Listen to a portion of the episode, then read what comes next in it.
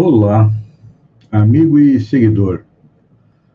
Seja bem-vindo à nossa live diária do Reflexão Matinal, onde eu e você, como jardineiros espirituais, vamos em direção ao nosso coração para lá. Elevar templos às nossas virtudes, ou seja, procurar melhorar as nossas qualidades, aquilo que nós temos de bom em germe dentro de nós, e ao mesmo tempo cavar masmorras aos nossos vícios, procurando extirpá-los como a erva daninha, que é a causa da nossa infelicidade. Hoje, segunda-feira, dia 8 de março, nós lembramos o Dia Internacional da Mulher. Quando lá em 1857, um ano depois de, antes, melhor dizendo, de Allan Kardec lançar o Livro dos Espíritos, em Nova York, mulheres foram mortas porque reivindicavam um pouco mais de qualidade de vida, um pouco mais de direitos trabalhistas. O proprietário ateou fogo e essa data ficou marcada como sendo o Dia Internacional da Mulher. E o Espiritismo, Allan Kardec, nos coloca na pergunta 132, pergunta e os espíritos respondem: qual a finalidade da encarnação? Deus impõe com o fim de elevá-los à perfeição. Para uns, expiação, para outros, remissão. Mas, para chegar à perfeição, eles têm que é, acrescentar experiência utilizando um corpo. Mais à frente, a respeito do sexo, na pergunta 200, ele questiona: os espíritos têm sexo? A resposta é não como entendeis, porque os sexos dependem da constituição orgânica mas há entre eles amor e simpatia, mas baseados na afinidade do sentimento. E aí depois ele questiona: o espírito que animou o corpo de um homem pode animar o de uma mulher numa nova existência e vice-versa? E a resposta dos espíritos é sim, pois são os mesmos espíritos que animam homens e mulheres. Ou seja, hoje eu estou encarnado num corpo masculino. Com certeza já devo ter encarnado num corpo feminino e também no futuro poderei trocar de polaridade. E o mesmo acontece é com todos nós. Mas a respeito é, da mulher, nós sabemos que durante a história da humanidade, a mulher sempre foi considerada um ser humano de segunda classe, ou sem classe nenhuma, porque a Igreja Católica, até há pouco tempo, acreditava que a mulher não tinha alma, ou seja, não existia. Temos um célebre exemplo de tratamento da mulher é, entre os judeus, que a mulher que era flagrada em adultério poderia ser morta por apedrejamento. E Jesus aproveitou o exemplo daquela mulher adúltera para nos mostrar que temos que ter compaixão para com os erros dos outros. É importante a gente lembrar que, segundo a história espiritual, aquela mulher adúltera continuou vivendo e, seguindo o exemplo de Jesus, ela, na Grécia, constrói uma casa que abrigava aqueles que precisavam de ajuda. E a gente até se emociona ao saber que no final da vida, seu marido, tomado pela peste, pela lepra, é atendido por ela com amor e com carinho. Então, Jesus foi a primeira pessoa que tratou a mulher como ser igual ao homem isso há dois mil anos atrás, já tratava de um assunto tão atual nos dias atuais que é a inclusão da mulher. É, E o exemplo de Jesus, mais forte, vem do diálogo com a samaritana. Por quê? Naqueles tempos, os samaritanos eram vítimas de discriminação religiosa e social. Segregados pelos donos da religião, os nacionalistas da sua época, representantes do poder temporal, a mulher samaritana é um exemplo da mulher durante toda a nossa civilização. Ela, vítima de preconceito da época, e o preconceito se estendeu e se estende até os dias de hoje, estava segregada, o gueto, as dificuldades de integração, mas Jesus, o que fez? Ao eternizar a mensagem da mulher samaritana nas páginas do Evangelho, quis deixar claro para a posteridade que ele, o Espírito mais perfeito que passou sobre a Terra, já trazia há dois mil anos uma mensagem de inclusão.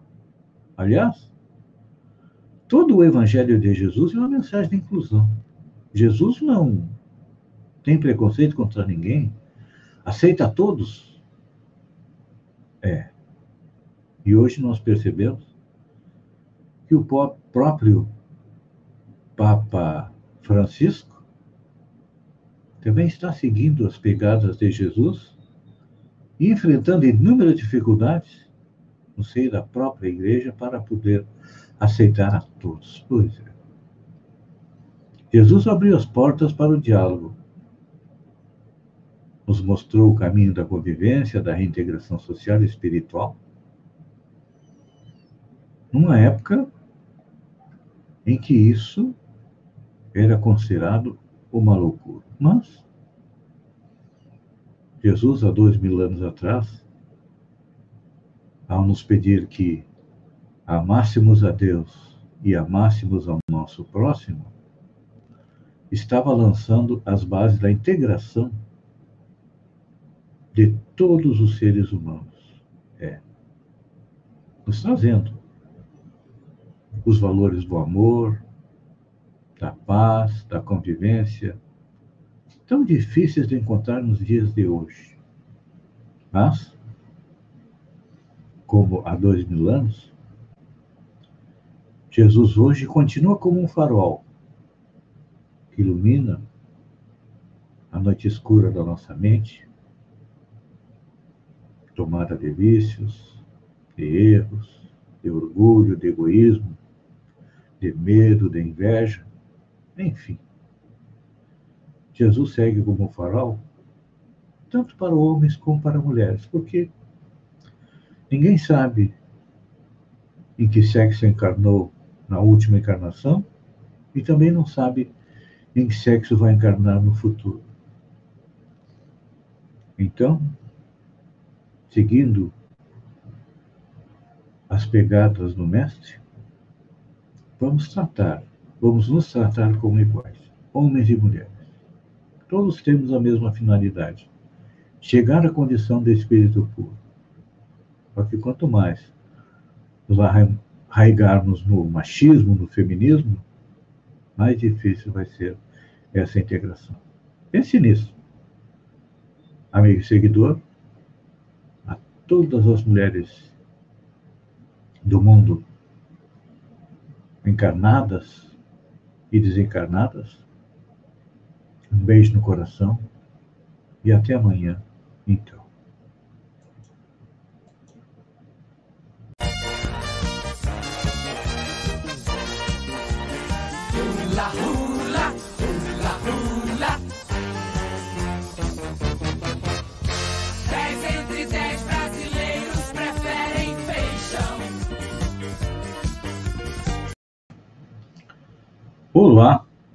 Amigo e seguidor. Seja bem-vindo à live do Bom Dia com Feijão, onde eu e você navegamos pelo mundo da informação com as notícias da região, de Santa Catarina, do Brasil e também do mundo. Começamos com notícia da região. Hoje, na Câmara de Vereadores de Sombrio, deve ser votado um decreto legislativo sustando o aumento de 25% no IPTU. Está começando a ser cobrado neste mês, uma herança do prefeito Zênio Cardoso, um abacaxi que a prefeita Gislaine está descascando.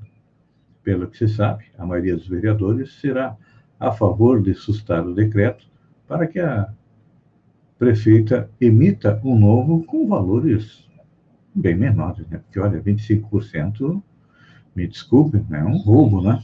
De aumento no IPTU. E é interessante a gente lembrar que o vereador Heraldo Soares, o Peri, que iniciou toda essa movimentação para é, cortar esse reajuste abusivo, não recebeu muito apoio, não, a não ser o apoio da população. As entidades de classe, infelizmente, não deram um apoio aberto à diminuição do IPTU. Nem parece que os empresários estão passando por inúmeras dificuldades financeiras, mas faz parte. Vamos para as notícias do Estado. Santa Catarina mantém todas as regiões em risco gravíssimo e tem o segundo final de semana com restrições. É, pelo segundo semana consecutiva, porque o mapa do coronavírus é divulgado agora no sábado e serve para a tomada de decisões é, durante a semana. Todas as 16 regiões estão em estado gravíssimo. O número de infectados ultrapassa os 700 mil e o número de mortes passou de 7.800, são 7.816. Nesse final de semana, o que se viu é que, mesmo com o lockdown, muita gente é, utilizou o sábado e o domingo para ir aos mercados. Os pátios dos mercados estavam cheios. Penso eu que o governo vai prorrogar este lockdown nos dois próximos finais de semana. Isso porque a situação está grave. Santa Catarina tem 354 pacientes à espera de um leito de UTI.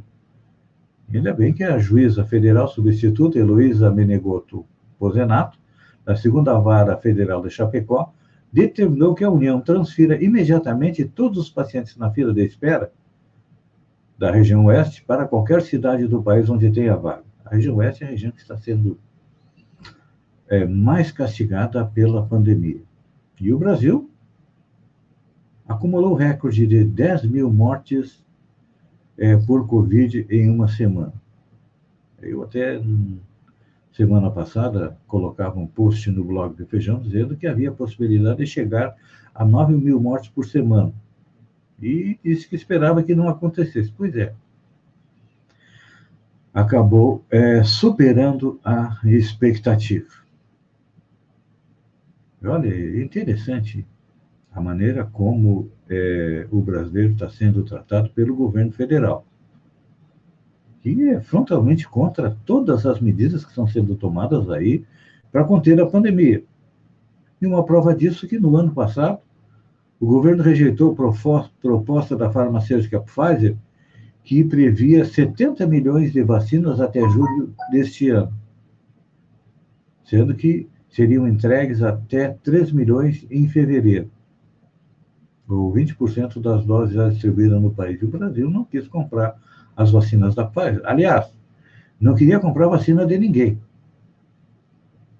Só começou a comprar vacina depois que o governador de São Paulo, João Dória, queria comprar a Coronavac. E, segundo o presidente Jair Bolsonaro, quem tomasse a vacina da China se transformaria num jacaré, não aconteceu, acredito que ele mesmo teve que tomar. Mas vamos para o dia de hoje, que é o Dia Internacional da Mulher. Muito ainda temos que caminhar até termos uma igualdade é, de direitos. E uma prova disso é dados do governo federal que dizem que a violência contra a mulher teve 105 mil denúncias em 2020 é, os canais de denúncia de violação dos direitos humanos do governo federal receberam 105.821 denúncias de violência contra a mulher ao longo do ano de 2020. Isso equivale a 290 casos por dia. Desculpem. O balanço foi divulgado no, no domingo, dia 7, pelo Ministério da Mulher, da Família e dos Direitos Humanos, uma divulgação conjunta dos dois serviços. No total, segundo o Ministério, 72%, ou seja, 75.994, eram referentes à violência doméstica e familiar contra a mulher. Realmente, a pandemia está atingindo em cheio as famílias. E, com certeza, uh, o maior prejudicado de tudo isso são as mulheres. Estava lendo esta semana uma matéria da BBC de Londres que diz que a pandemia deve impactar diretamente o aumento de casamento de jovens de menos de 18 anos. Em função das dificuldades familiares, os maus tratos, elas procuram é, sair de casa. E ainda falando de mulher, já que hoje é o dia dedicado a ela, temos uma polêmica na família real britânica. A duquesa de Sussex, Meghan Markle, afirmou em entrevista a Oprah Winfrey, exibida no domingo dia 7, pela rede CBS, que a família real britânica se preocupou em quão escura seria a pele do seu filho. Merkel, que é afro-americana, diz que seu marido, o príncipe Harry, revelou as preocupações da sua família sobre o tom da pele de Archie, bem como a segurança a que ele teria direito, antes do seu nascimento, no dia 6 de maio de 2019 diz Meghan Markle. Naqueles meses em que estava grávida, tivemos uma série de conversas sobre ele não teria segurança, ele não teria título, e também preocupações e conversas sobre quão escura seria a pele quando ele nascesse. O príncipe Harry também falou sobre sua decepção com o pai por conta do tratamento recebido pela companheira. Na entrevista, eles também revelaram que estão esperando uma menina, que será irmã de Ark. Realmente, aqui nós vemos nua e cruamente o quanto a família real, que é uma mostra do pensamento é dos ingleses, que se consideravam os donos do mundo, realmente tiveram um império extremamente grande, com a cor da pele de alguém que adentrou na família. Com certeza, esse teria sido um dos motivos que levou é, o príncipe Harry e sua esposa a abandonarem a família real, abrir mão de todos os direitos é, como sendo pertencentes à família real. Olha só, notícia boa. Em meio a tanta dor, a tanta tristeza, a tanta dificuldade, principalmente pelo coronavírus, e o Papa Francisco e o Ayatollah Ali al-Sistemi se reuniram no Iraque, um encontro histórico. O Papa Francisco se reuniu neste sábado, dia 6, com o principal clérigo xiita no Iraque, o grande Ayatollah Ali al-Sistani, em um encontro histórico. Sistani é uma das figuras mais importantes do islamismo xiita, tanto no Iraque quanto fora dele. Ele exerce enorme influência política. Seus decretos enviaram iraquianos às urnas eleitorais pela primeira vez em 2005. Reuniram centenas de milhares de homens para lutar contra o Estado Islâmico em 2014 e derrubaram um governo iraquiano sob pressão de manifestações em 2019. Sistani, de 90 anos, raramente faz reuniões e recusou as negociações com os atuais e os ex-primeiros ministros do Iraque, segundo autoridades próximas a ele. Sistani concordou em se encontrar com o Papa com a condição de que nenhuma autoridade iraquiana estivesse presente, informou uma fonte do gabinete do presidente a Reuters. O Papa Francisco iniciou uma viagem ao exterior mais arriscada na sexta-feira, voando para o Iraque em meio à segurança mais rígida já vista para uma visita papal para apelar aos líderes do país e ao povo para que acabe com a violência e conflitos religiosos. Realmente, gente, é, os conflitos religiosos têm sido a causa de inúmeras guerras. E parece que as religiões não compreendem que todas elas levam ao mesmo caminho, são como se fossem estradas diferentes que acabam se reunindo em um local só, que é a proximidade de Deus. E cada uma se arvora em ser a única e exclusiva representante de Deus aqui na Terra. Está na hora de nós acabarmos com isso, de nos darmos as mãos e caminharmos juntos em direção à felicidade, principalmente nos dias atuais,